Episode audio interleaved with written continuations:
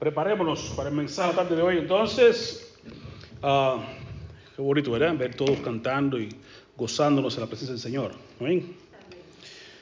Ahorita pasamos al mensaje. Les invito a buscar en sus Biblias Mateo 24, del 1 al 14.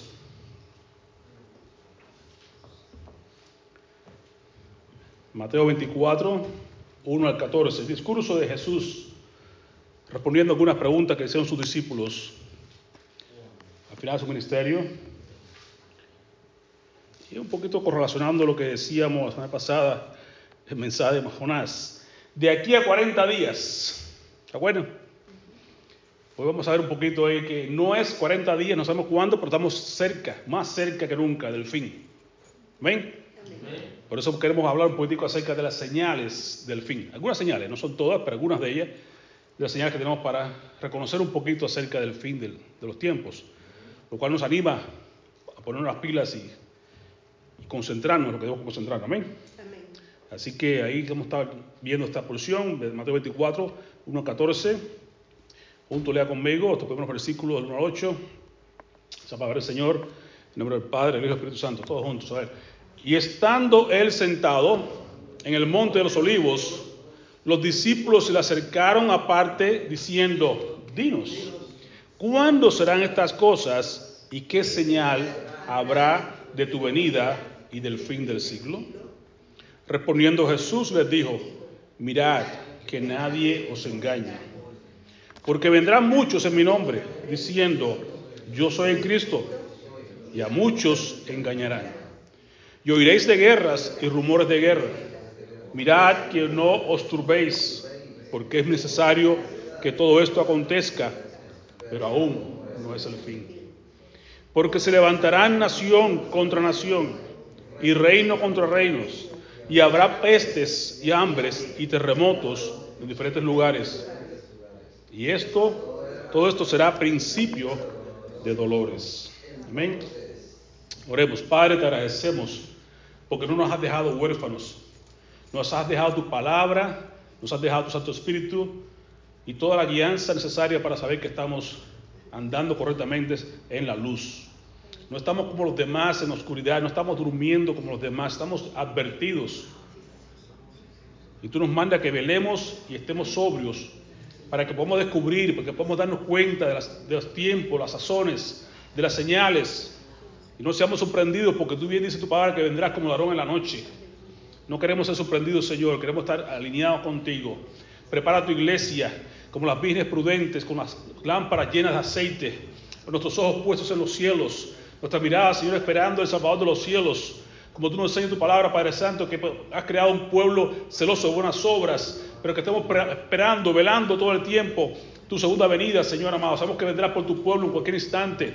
Tenemos que estar listos para recibirte, Señor amado, porque no queremos quedarnos, queremos estar siempre alineados contigo, Señor amado, con tu pueblo. Cuando suene, suene esa trompeta, Señor, que no seamos, no quedemos, no estemos durmiendo, no seamos como los demás entretenidos en otras cosas, sino que seamos capaces de recibir tu mandato, tu, tu, sonido, Señor, tu, tu, llamado para que no nos quedemos, Señor, para que estemos contigo por la eternidad y podamos disfrutar de, esa, de esas bodas celestiales, de las bodas del Cordero que has preparado para nosotros. Te bendecimos, oh Dios. Te damos gracias y queremos que tu pueblo pueda ver la misma urgencia con que tú nos has dado a nosotros, Señor, de que tú estás a las puertas, Señor. Es hora de estar, Señor, alineados contigo. En nombre de Jesús. Amén. Amén. Pueden sentarse, querido hermano. Son tiempos realmente hermosos para el creyente, difíciles para los que no creen en el Señor. Tiempos en los cuales, como dice la palabra de Dios, Dios no, no es no ha dado su promesa, no ha su promesa, sino que está esperando que todos procedan a arrepentimiento. Así que Dios está dando tiempo para que las personas se arrepientan. Pero bueno, basta ver las noticias, ver cómo está el mundo, ver cómo está la, eh, decadencia moral. Cuando se hablaba de aquel gran, gran imperio de Roma, que nunca caería, que nunca iba a caer, que nunca se iba a desaparecer, pensaban que estaban, eran los dueños del mundo, Roma cayó de adentro. No hubo ningún imperio afuera que lo tumbara. Fue de adentro, fue el, el, desmoronamiento moral interno lo que rompió el imperio romano. Y lo estamos viendo hoy en día en el gran imperio de Estados Unidos. se está desmoronando. Cuando hemos quitado las Biblias de la iglesia, de las de la escuelas, cuando hemos quitado los, los, los, diez mandamientos de los lugares, de la mentalidad de las personas, de las aulas, de, de las grandes cortes, de todo lugar, hemos quitado todos los, los fundamentos bíblicos, no queda otra cosa que esperar que caigamos como todos los demás imperios. Estamos viendo que apagando la verdad, persiguiendo la verdad y dando libertad a lo negativo, a lo mundano, a lo inmoral, sin ningún tipo de vergüenza, estamos cayendo sencillamente en una debacle moral. Pero aquí Cristo nos da bien claramente su punto de vista y que hemos tenido nosotros presentes. Y dice claramente que los tiempos, últimos tiempos son como, sea como el tiempo de Noé. Usted vio los tiempos de Noé como la gente se burlaban de, Noé y cómo vivían y hacían todo igualito, ¿no? Se estaban dando en casamiento, todo el mundo comiendo, durmiendo, haciendo todo todos los días, la rutina, hasta que Dios cerró la puerta del arca. Y estamos a tiempo que todo el mundo proceda a arrepentimiento para cuando diga ya, el último entre en el reino de Dios, se cierra la puerta y Dios se lleva a su iglesia y el que no estuvo listo ya sabe lo que le espera. Amén. Hemos visto en otras ocasiones acerca de la gran tribulación que viene por ahí. Cuando la iglesia se vaya. Hay dos cosas importantes que detienen estos últimos tiempos. Dos. Una de ellas vamos, a estar viendo hoy y se está viendo hace, tiempo, pero vamos, a hacer énfasis en esa una. Y es la apostasía. La segunda gran cosa es que se va a manifestar el hombre de pecado, es el anticristo. Y entonces nos iremos nosotros con nuestro Dios. Así que, señales del, fin del mundo. Basta mirar la televisión, basta mirar las noticias, basta mirar cómo está todo. Sencillamente, no decir, bueno, es que todo está igual que antes. Sí, efectivamente. Pero no se ha dado cuenta que la secuencia es diferente. Es como cuando una mujer está, está embarazada y está a punto de dar a luz. Los dolores se multiplican, se aceleran, se intensifican. Y lo estamos viendo. Siempre veo terremotos, es cierto. Pero mire, piense y revise la, ciencia. ¿Cuántos terremotos habían antiguamente? ¿Con qué frecuencia? ¿Con qué intensidad? Hoy en día son más frecuentes, son más intensos y más duraderos. ¿Cuánto tiempo lleva esa La Palma tirando ahí? Eso nunca se ha visto, ¿verdad que no? Las guerras, el hambre, las pestilencias, todos estos signos que estamos hablando acá son ciertos, pero son más frecuentes, son más abundantes. ¿Cuándo, ¿cuándo fue la última vez que hubo una gran epidemia como la que, o pandemia como la que estamos viviendo el año pasado, este año, y aún no se acaba? Así que seguimos viendo cosas que son más frecuentes, más intensas, más duraderas, lo que nos habla de los últimos tiempos. No hay que ser sencillamente, hay que estar no más que con los ojos abiertos para darse cuenta de que estamos en los últimos tiempos. Amén.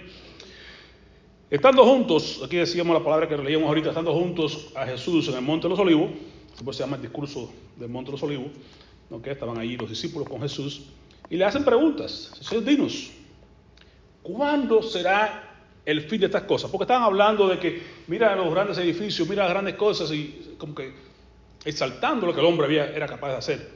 Jesús le dijo, mira, te digo que no quedará una piedra sobre piedra, todo se va a acabar. Y eso ocurrió. 70 años después de Cristo vino, vinieron los romanos y acabaron con todo Jerusalén y hasta hoy nomás dejaron una, una sola pared, la parte oeste del muro de lo, del templo de, de, de, Dios, que es llamado muro de lamentos. Nomás dejaron una pared. Todo fue derribado, todo acabaron con... Sí, que no va a caer piedra sobre piedra porque todo sí, Jesús habló claramente de esto. Pero fue más allá, eso no solamente lo que va a pasar en 70 años, sino lo que va a pasar al final de los tiempos. Entonces, nuestras preguntas a Jesús y él son tres preguntas juntas, pero la fue respondiendo eh, una ciertamente acá en 24, después siguió hablando más allá del siglo, del siglo en capítulo 25 también de Mateo. Y usted podemos verlo más adelante quizás uh, en más detalle. Ahora, le preguntaron, dinos, ¿cuándo será el fin de estas cosas? Miren bien la pregunta. ¿Cuándo será el fin de estas cosas? Segundo, ¿qué señales habrá? Tercero, dinos de tu, venida y del fin del mundo, del fin del siglo. ¿Cuántas preguntas juntas? Tres o cuatro preguntas juntas ahí a Jesús, ¿verdad? Dinos señales, dinos tu venida, dinos el fin del siglo. ¿Qué responde Jesús? Está más interesado, Cristo está más interesado en que tú estés sencillamente en la voluntad de Dios y no que estés preocupado. Tú pones la televisión, te vas a levantar a ir a trabajar y te le pones la televisión y vas a salir ya nervioso, vas a no lo que te espera ese día.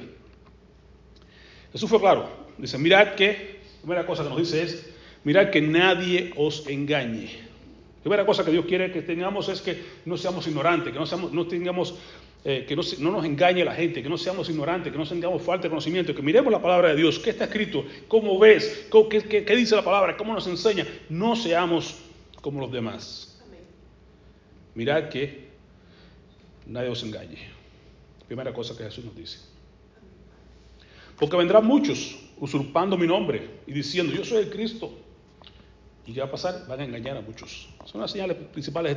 Y lo ves, por ahí hay mucha gente que diciendo son el Cristo, Cristo ya vino, que Cristo ya... ya o sea, y hasta llegan a decir, bueno, ya está por ahí la, esta septa de, de, las, de, los 666, que llamaban a este hombre eh, eh, Cristo hombre, Jesucristo hombre, y cosas así. Por ahí hay montones de gente que, que salen diciendo son el Cristo. No te engañes, hermano, no te dejes. Primera cosa es no te dejes engañar, porque habrá falsos profetas, una gran señal falsos profetas. Estado por el mundo, hay más frecuente, más intensamente hablando, pero no te engañes, no te dejes engañar. Segundo, oirás de guerras y rumores de guerra, otra gran señal. Y señal con palabra de Dios. ¿Qué dice Jesús? Sí vas a oír que va a haber guerra, sí vas a oír que hay rumores de guerra, se está acabando el mundo. Pero ¿qué te dice? No te turbes. Mirad que no te engañen. Segundo, no te dejes turbar. Entonces el cristiano debe vivir con una vida, vivir, vivir en confianza, como hemos visto de la escuela dominical. Nuestra vida es una vida de confianza y de agradecimiento. Si yo confío en que Dios está en control, que Dios es mayor que todos, que para Dios no nada imposible, no hay por qué yo tener que estar turbado. Por eso fue con claridad que Jesús dijo, no se turbe vuestro corazón, confiar en mí, confiar en Dios. En el mundo tendré tribulaciones, pero confiar en mí. Muchas veces confía en mí, confía en mí, confía en mí. No temas, no temas, no temas. ¿Qué debe ser creyente? Una persona que confía en Dios y que no tiene temor. Porque tu corazón está descansando en las manos de Dios. Si tú entiendes lo que Jesús dijo, yo, el que viene a mí no lo echo fuera, el que viene a mí, yo lo pongo, lo tomo en mis manos y lo pongo en las manos de mi Padre, y nadie podrá arrebatarlo de las manos de mi Padre habrá confianza, nada podrá separarnos del amor de Dios que es en Cristo Jesús. Ni la vida, ni la muerte, ni lo presente, ni lo porvenir, ni lo, ni lo alto, lo profundo, ni ninguna cosa creada, ni, ni, ni, ni, ni principado, nada podrá separarnos del amor de Dios que es en Cristo Jesús. Entonces entiende su identidad, entiende en quién tú has creído. Cantamos, ¿ves? Yo sé a quién he creído. Y es poderoso, y es fiel. Y guarda mi tesoro hasta, hasta aquel día. Si yo sé a quién he creído, no tengo por qué tener temor. No tengo por qué dejarme engañar. No tengo por qué estar tembloroso y pensando sacar el mundo. Que se acabe. Si estoy loco, que se acabe para poder ir de aquí. Porque este mundo no es mi hogar. Si tú reconoces que este mundo no es tu hogar, tú estás deseoso de llegar al, hogar tuyo que realmente es el cielo. Este mundo no es tu hogar. Estamos de paso. Estamos de paso para hablar, contar la historia de Cristo. Estamos de paso para crecer y creer más en Él y conocerle más. Estamos de paso para hacer la obra que Él quiere que, se, que hagamos y mostrar Dios, su trofeo de la gracia de Dios en nosotros. Que como personas como tú, Dios te salvó. Como personas como tú, Dios te salvó. Como Dios te, te, te tomó Dios y te hizo ahora un tesoro, un, un trofeo de su gracia. Para eso estamos aquí, para mostrar la gloria de Dios. Y como decíamos también hoy, para anunciar las virtudes de aquel que nos llamó de las tinieblas a su luz admirable. Entonces, primera cosa, mirad que no te engañen. Segundo, no temáis. No te, no, turbes, no pierdas el control, no, no, pierdes la cabeza, no dejes que tu corazón se turbe. ¿Por qué es necesario que todas estas cosas ocurran? Necesario. Es necesario, es una cosa grande que Jesús decía, es necesario. Cuando Jesús fue por Samaria, es necesario que vaya. No es posible, si nadie quería entrar por Samaria. Es necesario. Tenía mujer ahí esperando al reposo para mostrarle la historia de Cristo. Yo soy el Mesías, quien habla contigo.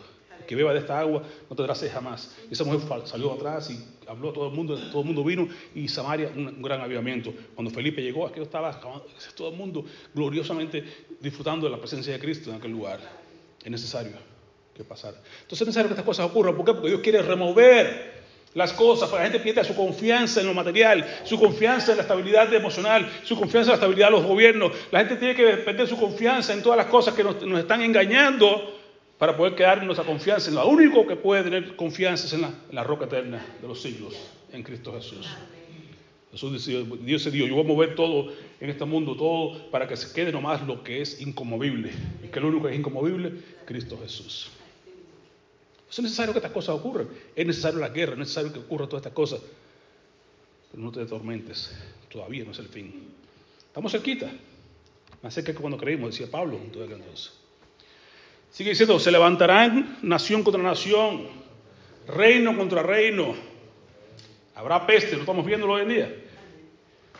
La peste bubónica que hubo aquel entonces, una gran pandemia, una gran epidemia, no llegó a ser, no llegó a ser como esta grande eh, el coronavirus. Pero hubo peste, esa peste bubónica. Fue bien curioso aquel, aquel entonces cuando mucha gente pasaba y, morían. Y, aunque fueron culpados los judíos de que este, esta peste había llegado por causa de ellos, los que no morían eran los judíos. Porque realmente se demostró después que era, se pasaba a través de las ratas. Pero los judíos tenían costumbres que habían sido, dadas allá en Levítico, que se lavaban las manos, que que se preocupaban con la higiene, con muchas cosas, y no fueron afectados por esta peste bubónica. Sin embargo, habrá también hambre, lo vemos en toda África, en muchos lugares, terremotos, hemos visto alrededor del mundo, La Palma, en todos esos lugares usted ha visto, en Guatemala ha habido también recientemente terremotos, en México hubo uno, uno grande no hace mucho, en Brasil. En muchos lugares del mundo hay terremotos, pero estamos hablando de lo siguiente, es la frecuencia, la intensidad, la duración. Y todo esto no es más que principios de dolores. Entonces, no es el fin todavía, amén. Pero estamos entrando en el principio de esos dolores. Estamos viendo que estamos llegando más cerca que nunca a ese momento final. Y muchos falsos profetas se levantarán y engañarán a muchos. Y esto estamos viendo ahora, este detalle. Y por haberse multiplicado la maldad, el amor de muchos se enfriará. Estamos viendo, ¿dónde comienza la apostasía? ¿Dónde comienza el problema de que la gente dice, bueno, ¿por qué hay apostasía?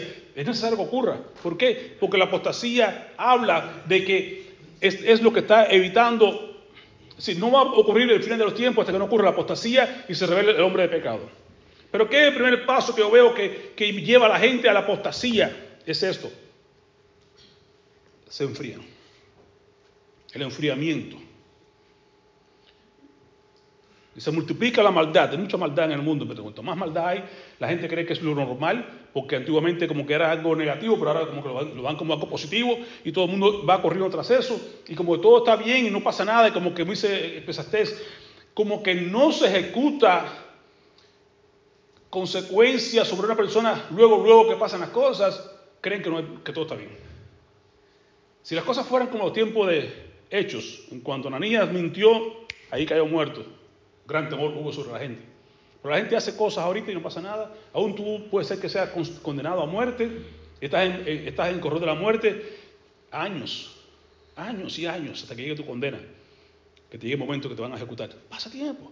Entonces, cuando la gente ve que hay diferencia, hay una, como que no le duele, como que no. Y eso enfría mucho a la gente.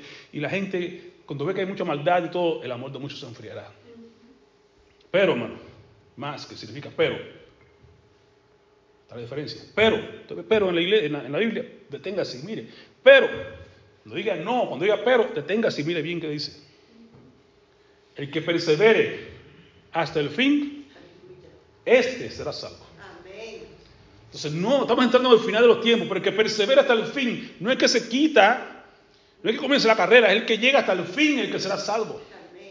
No es el que comenzó, le gustó y, después se, se, apartó y después se enfrió. Y después, no, no, no, no, es el que termina la carrera que se lleva la victoria. Dice Pablo, corre de tal manera que tú llegues al final, como que, recibas la, la, corona, recibas la, la, eh, la, recompensa por haber corrido la carrera. No te quites. Habrá muchos que se van a enfriar, habrá muchos que se van a apartar.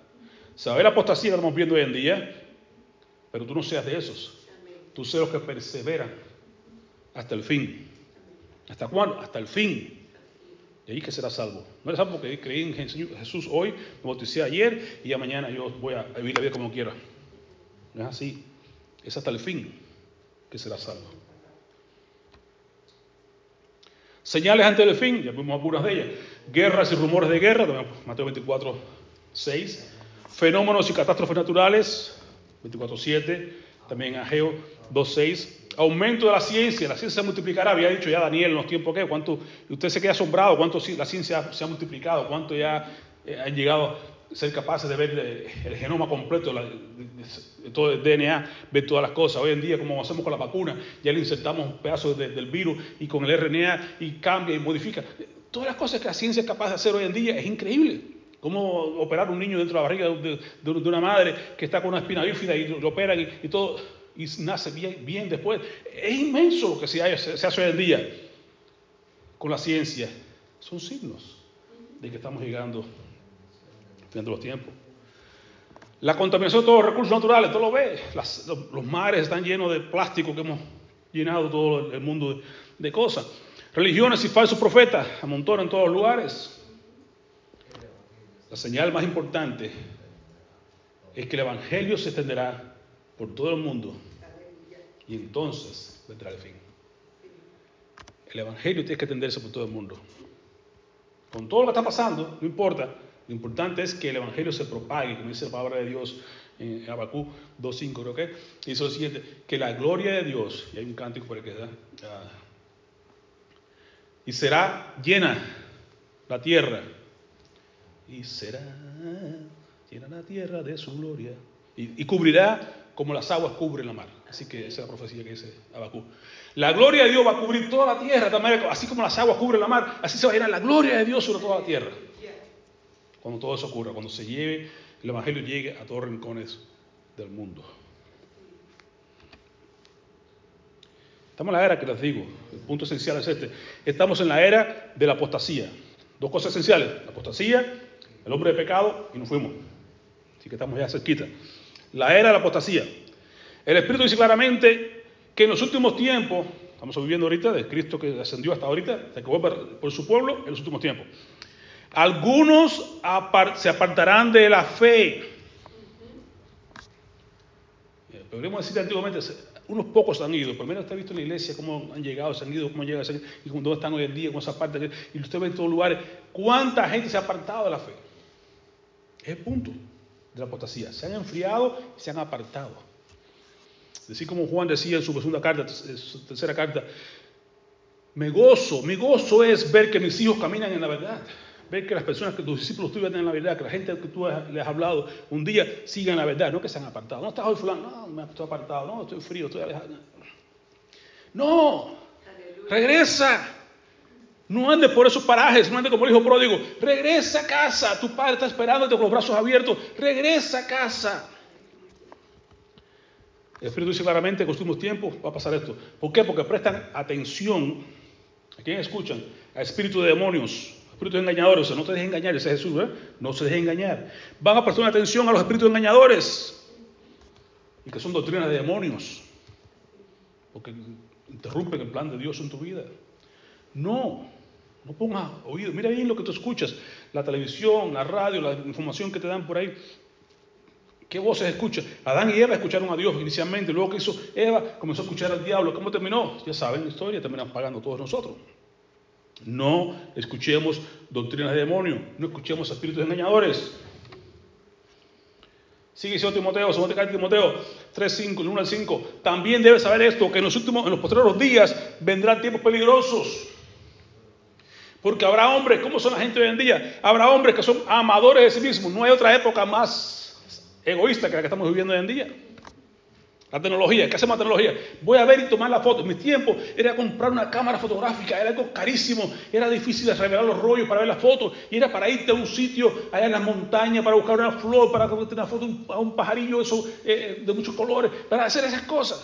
Algo que tú quisieras mostrar de la, de la creación de Dios. ¿Para qué es la, cámara hoy en día?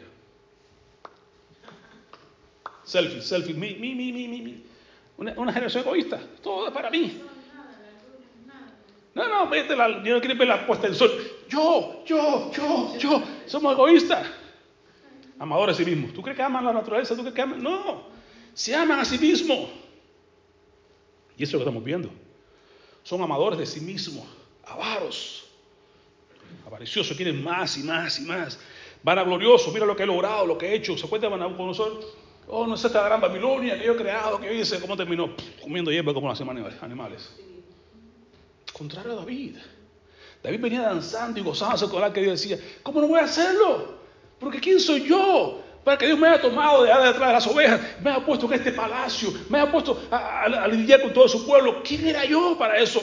No merecía eso. Dios le exaltó. Pero Nabucodonosor decía, no se tragará Babilonia que yo construí y se exaltaba en vanagloria, ¿eh? vas a comer como, hierba como los animales, porque así es Dios, el que se exalta lo va a humillar el que se humilla, Dios lo exalta. Santiago dice claramente, humillado pues bajo la poderosa mano de Dios y Él se exaltará cuando fuere tiempo. El camino hacia arriba es hacia abajo para el creyente, es contrario, la, la, economía de Dios es completamente diferente. La gente cree que porque hace algo grande por sí mismo, Dios lo puede. No, no, Dios te va a aplastar. Cuando tú humillas, Dios que te exalta. Pero hoy en día, vanagloriosos, amadores de sí mismos, avaros, soberbios, blasfemos, no, no creen nadie, desobedientes a los padres. ¿Qué miramos? Ingratos. ¿Quién da gracia por nada? Ingratos. Impíos, no quieren saber nada de las cosas de Dios. Sin afecto natural, no tienen ningún tipo de sensibilidad por nada. Implacables. ¿Quién nos detiene? Calumniadores, intemperantes, crueles, matan sin tener compasión de nada, le quitan la vida a cualquiera, ¿eh? aborrecedores de lo bueno.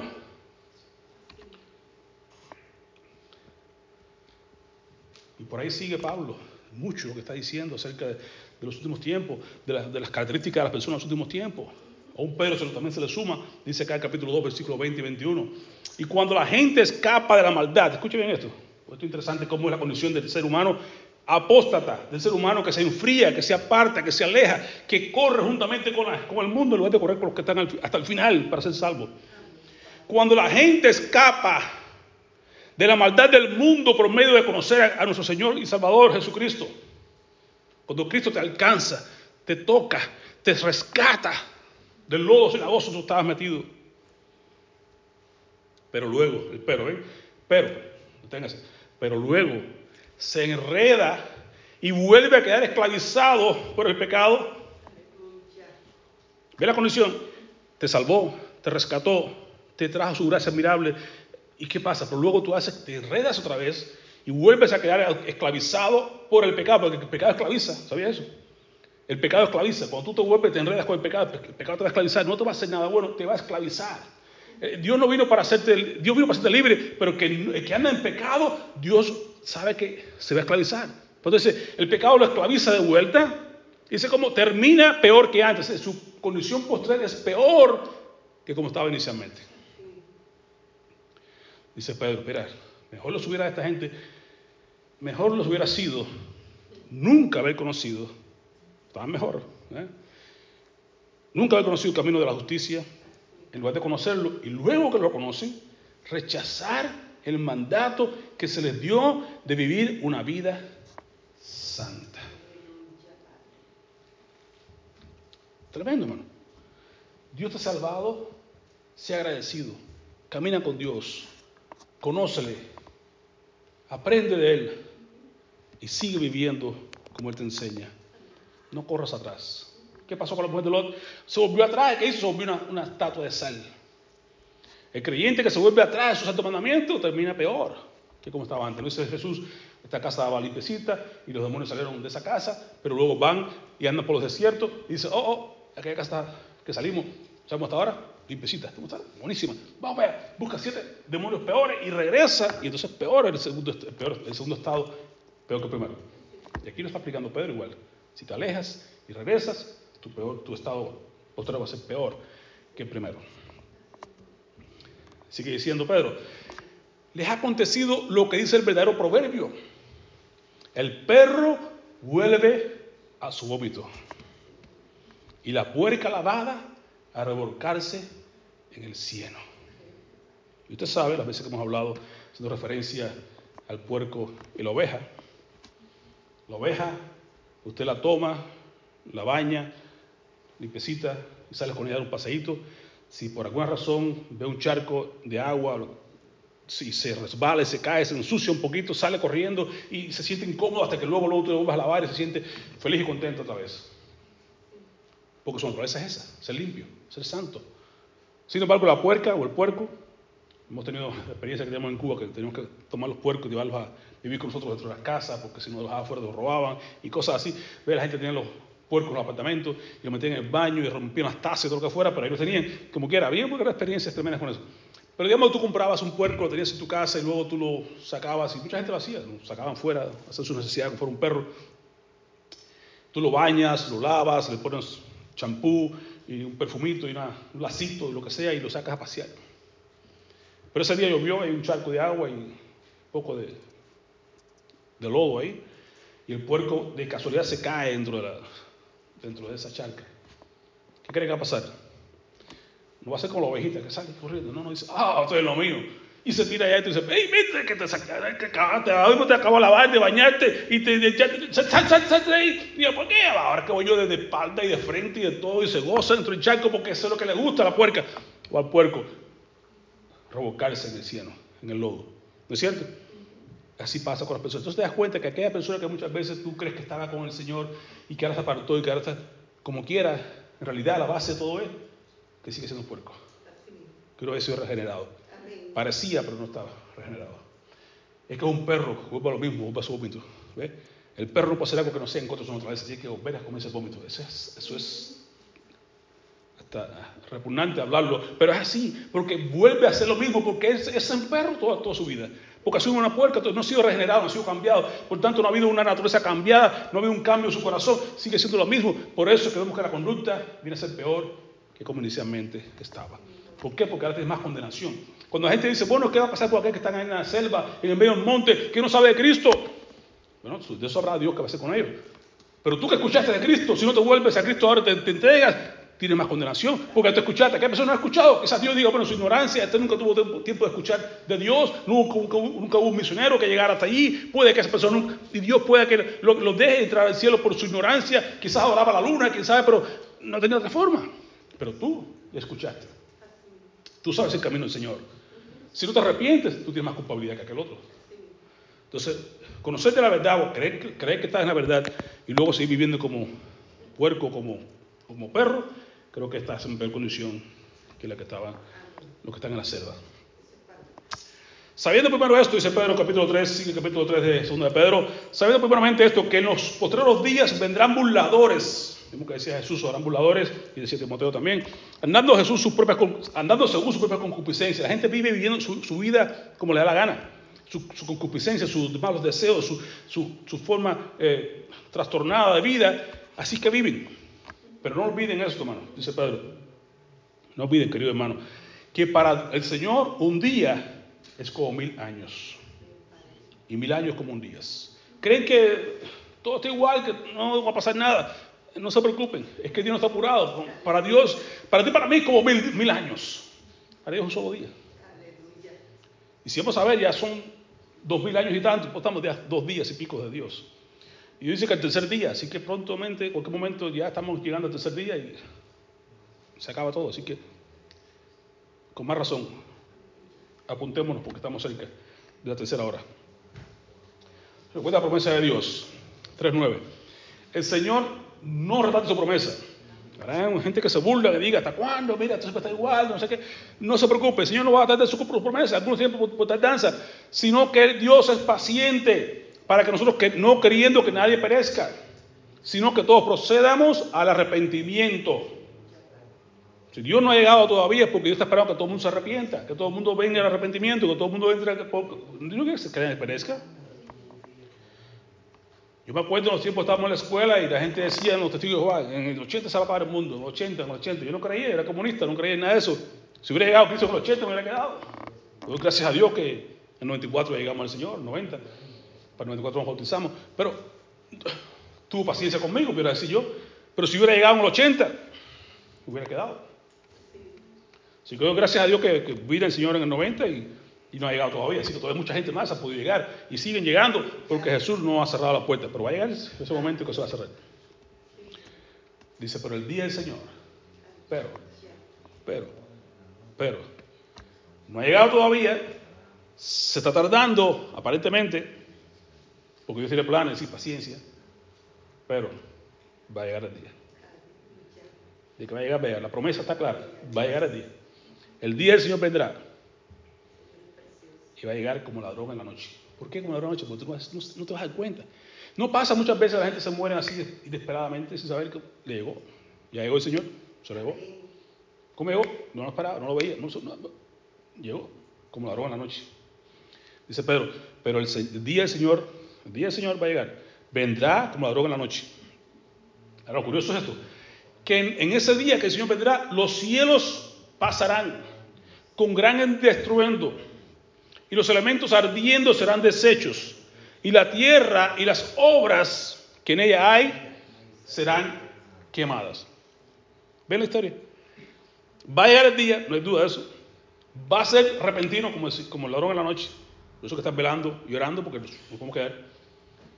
Lo curioso que quiero que usted entienda ahora es lo siguiente, aparte de la, de la, urgencia que tiene de que Dios va a llegar en cualquier momento, aparte de su urgencia, es de que mires lo que está alrededor tuyo, por muy grande que sea, esas grandes murallas, esos grandes, qué sé yo, monumentos, esas grandes iglesias, esos grandes edificios, todo lo grande y lo hermoso que hay alrededor del mundo, va a ser quemado. Aleluya. Va a ser quemado, hermano. Es un pensamiento sobrio. Nos afanamos por cosas que va a ser quemado. Trabajamos duro y queremos, va a ser quemado. Lo que hoy tenemos va a ser quemado. Cuando usted entienda que Dios está a llegar y que todo eso va a ser quemado, tu vida debe, tu perspectiva debe cambiar en cuanto a la luz de los últimos tiempos. Primero, no te turbes, ¿de acuerdo? No te dejes engañar. Cristo está a la puerta y viene en cualquier momento. Va a llegar como ladrón en la noche. Pero curioso es que todo lo que estamos viendo hoy es temporal y va a ser quemado. Quemado. Es cuestión de liberar nada más. Y usted sabe que va a ser algo. Y ya por la ciencia, la ciencia se ha desarrollado tanto que nos, hemos dado cuenta de que el átomo, ¿verdad? Está ahí. La, bomba atómica surgió por eso, porque se dieron cuenta que si tú liberas los átomos, la explosión tan grande que hay. Lo vimos allá en Hiroshima y Nagasaki, cuando los Estados Unidos estadounidenses dejaron caer la bomba allá en Japón. Hasta hoy hay problemas con eso, ¿verdad? De, radiaciones y cosas. Hiroshima eh, y Nagasaki. Y lo que pasó hoy también en, Chernobyl, a los rusos se explotó aquella planta atómica el desastre que hay. Si es fácil entender que hoy en día no es difícil para Dios que este mundo se desaparezca instantáneamente como por fuego, como dice Pablo. No porque quizás los antiguos dicen, wow, por fuego, ¿qué será? Hoy podemos verlo, entenderlo, que sí se puede ver el volcán como, como, sale el fuego.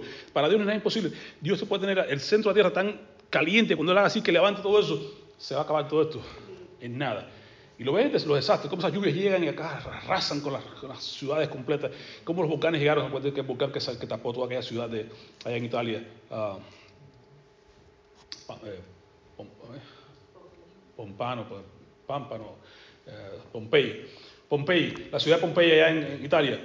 Estaban todos durmiendo y como en la noche, ¡pum! Aquel volcán se, despertó y cuando fueron a darse cuenta ya había todo el mundo quedó bajo la ceniza de aquel volcán. Nadie tuvo tiempo a salir. Lo que encontraron fueron los, cuerpos ahí todos calcinados. Así será. Como en la noche, ¡pum! Llegaron así, todo sacado al instante. ¿Qué pasó? Ya, un abrir y de ojos. Se acabó todo. La exhortación que Pedro nos hace es esta, y que yo le hago a ustedes también, nos hacemos todos. Puesto que el Señor vendrá como ladrón en la noche, puesto que todo será quemado, puesto que todas estas cosas van a ocurrir, ¿cómo debemos vivir nosotros? Es la pregunta. Puesto que todas estas cosas han de ser desechas, ¿cómo debéis vosotros vivir o andar? Debemos andar como en santa y piadosa manera de vivir. ¿Cómo vivir hoy en día? En santidad, piadosos, porque lo que tenemos se va a acabar. El Señor vendrá a cualquier instante. Tu función la mía es saber que debo vivir santa y piadosamente. Y Tito nos habla, me gusta esa porción de Tito 2, 12, que dice, enseñándonos, la gracia se ha manifestado a todos los hombres, enseñándonos que eh, renunciando a todo impiedad, a todo ser mundano, vivamos en este siglo como sobria, justa y piadosamente. ¿Qué dice Pedro? Santa y piadosamente.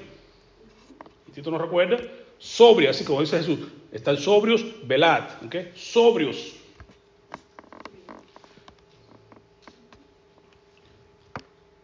¿Ok? Pero, otro pero interesante. Hermano, todo se va a acabar. El Señor vendrá como en la noche. Se va a incendiar todo. ¿Cómo debe vivir? Sobria, justa y piadosamente. ¿Hasta ahí? No, hay un pero más. Pero, otra gran noticia. Sí, sí, no voy a mover por las malas noticias. Hermana noticia, se va a acabar el mundo. Hermana noticia, se viene el Señor. Hermana noticia, esto está que, se va a acabar todo. Mala noticia. Pero la buena viene ahora. Pero, es buena noticia. Es buena noticia, porque el Evangelio es buena noticia, significa eso, buenas noticias. Y el Evangelio es poder de Dios, así que no hay quien lo pare. El Evangelio es dinamita, explota tu vida cuando llega, explota en tu vida y va a, ser, va a dar un fruto que tú no esperabas. El Evangelio es palabra de Dios, es poder de Dios para salvación a todo aquel que cree. Entonces no importa lo que venga, no importa que todo se acabe, si tú estás bien con Dios, tú conoces la buena noticia, pero nosotros, según sus promesas, esperamos. Cielos nuevos y tierra nueva, en los cuales mora la justicia. Que se va a acabar el mundo, que se acabe. Tú y yo esperamos un cielo nuevo, que se acabe la tierra, que se acabe. Tú esperamos una tierra nueva, donde, donde mora la justicia. Y queremos estar, ¿dónde está la maldad? ¿Dónde están los ladrones? Y acabando y robando y acabando con todo. No queremos eso, queremos estar en un sitio donde no haya enfermedad, donde no haya dolor, donde no haya maldad, donde no haya pecado, donde, no haya, donde brille la luz del sol, que es Cristo Jesús mismo, donde estemos rodeados por la presencia de Cristo. Ahí queremos estar. No sé tú, pero ahí que quiero, quiero estar. Por eso dice, no perder la esperanza, que tenemos esperanza viva de que estamos, llegaremos a ese lugar. Esperamos nuevos cielos y tierra nueva, en los cuales mora la justicia. Por lo tanto, amados, puesto que aguardáis estas cosas, una vez más, procurad con diligencia ser hallados por Él. ¿Cómo? En paz. No atormentados, en paz. ¿Cómo más? Sin mancha, guardándonos con santidad, piadosos, ¿ok? E irreprensibles. Ahí tenemos que tener en cuenta cómo vivir en este tiempo, los últimos tiempos. No vamos a vivir como los demás, intemperantes, egoístas, avaros, eh, no, no, amadores a sí mismos, nada de eso. Eso es lo negativo. ¿Cómo debemos vivir nosotros? Sobria, justa, piadosamente. ¿Cómo debemos vivir nosotros? En paz, sin mancha, irreprensible. Ahí que tenemos que buscar la manera de ver qué es lo negativo y qué es lo positivo. ¿En base a qué? A lo que ya pasó, a lo que está pasando, lo que va a pasar cuando Cristo venga y lo que nos espera si perseveramos hasta el fin. Entonces nos recuerda el Pablo en, Hebreos 10:23, mantengamos hermanos firme, sin fluctuar, la profesión de nuestra esperanza, no sea como el puerco, no sea como el perro que va vuelve atrás, no, mantente firme en la profesión de fe que tú has tenido, en la esperanza que tú has puesto, porque Él es fiel. El que prometió es fiel. Dios prometió un cielo nuevo, una tierra nueva. Mantenga firme esa esperanza. Y considerémonos unos a otros para estimularnos al amor y a las buenas obras. ¿Para qué venimos a la iglesia? Para amarnos y para estimularnos al amor y a las buenas obras. No dejar de congregarnos con algún tipo de costumbres, ¿eh? sino que exhortándonos, échale gana, vela, ora, mantente, persevera. ¿Por qué? Porque se acerca el gran día del Señor. Exhortándolo tanto más cuando veis que aquel día, el día del Señor, se acerca. El día en que vendrá y los cielos serán quemados, los elementos del serán quemados, como la droga en la noche.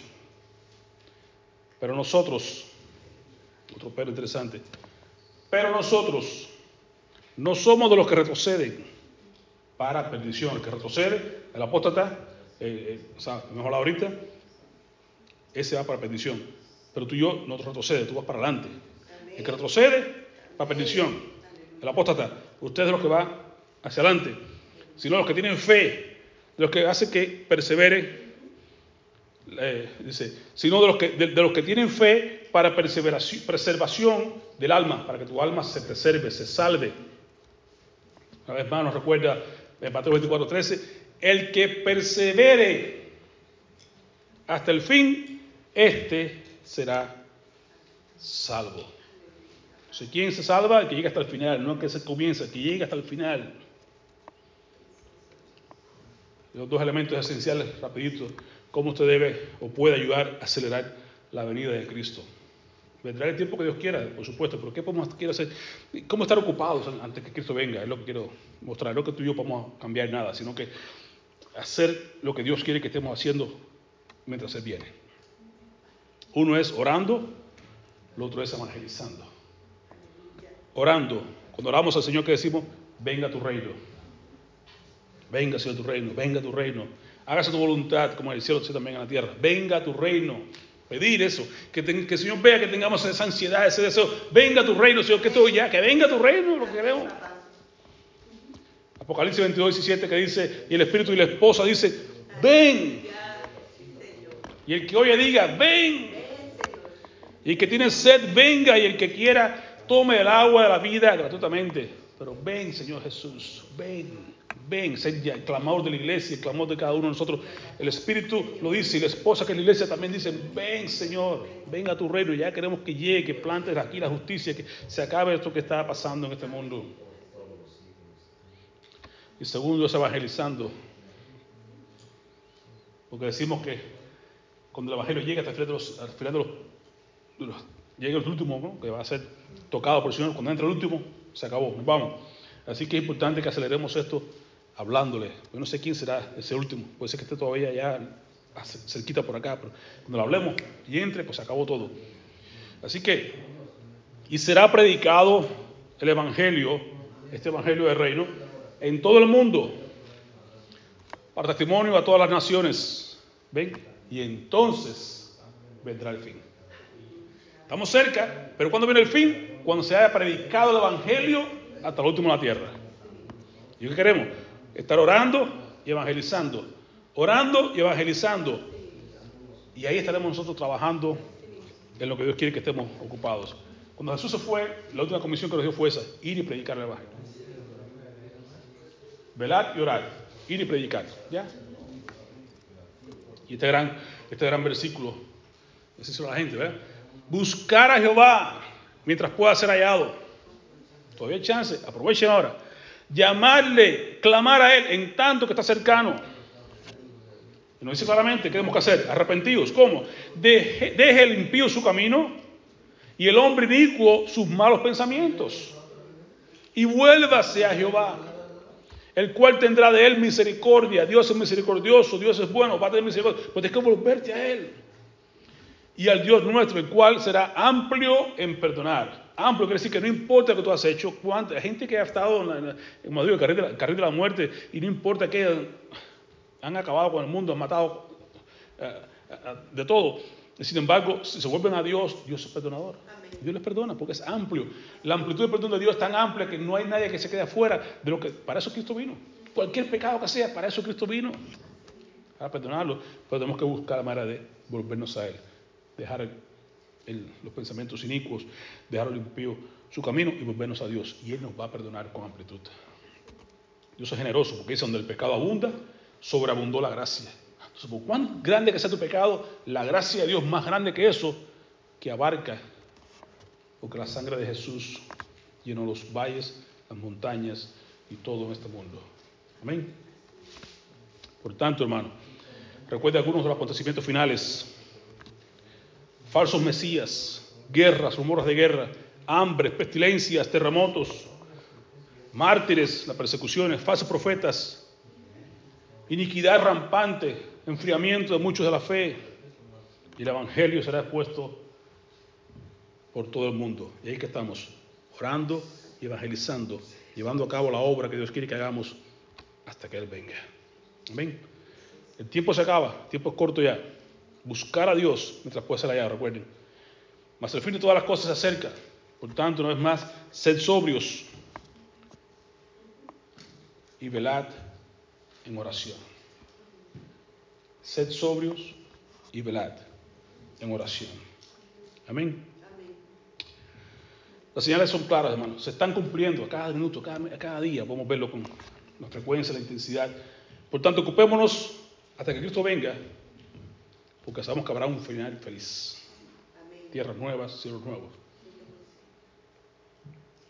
Para aquellos que se han rendido a su llamado y aceptado su invitación. Pero, horrenda cosa es caer en manos de Dios vivo. Una, una expectación de juicio a los que ignoren y rechacen la voz de advertencia de Cristo Jesús. Amén. Recuerden, el tiempo se acaba. Es tiempo de buscar a Dios, decirle a la gente, buscar a Dios mientras puede ser hallado. Recuerden, cuando estas cosas, dice Lucas 21, 28, usted ve ahora que está pasando, que se está acabando el mundo y todo eso, cuando estas cosas ocurran, comiencen a suceder, ¿qué dice, dice acá Lucas? Erguíos, levántese, va. Erguíos, póngate de pie, ponte, ponte ahí, ponte pila y levantad vuestra cabeza. ¿Por qué? Porque vuestra redención está cerca. Que nos lleva en su. Y vamos con Él. Amén. Oremos. Padre, te agradecemos por tu palabra, por tu recordatorio, Señor. Sabemos que los tiempos son difíciles, son malos, están terribles, pero eso nos ayuda a entender que estamos en los últimos tiempos. Nos ayuda a ponernos a cuenta contigo cuanto antes y, y ocuparnos de lo que tenemos que ocuparnos, de orar, de evangelizar, y con una mirada puesta en los cielos, esperar a nuestro Salvador que viene por su pueblo. El tiempo es corto ya y sabemos que debemos estar listos, velando, orando, evangelizando, ocupándonos en tus cosas, Padre Santo, porque sabemos que en cualquier instante suena la trompeta. Ayúdanos, Señor amado, a estar listos para ese momento de que estaremos contigo por la eternidad, disfrutando de la nueva tierra, el nuevo cielo, donde mora la justicia. En el nombre de Jesús. Amén. Señor. Amén.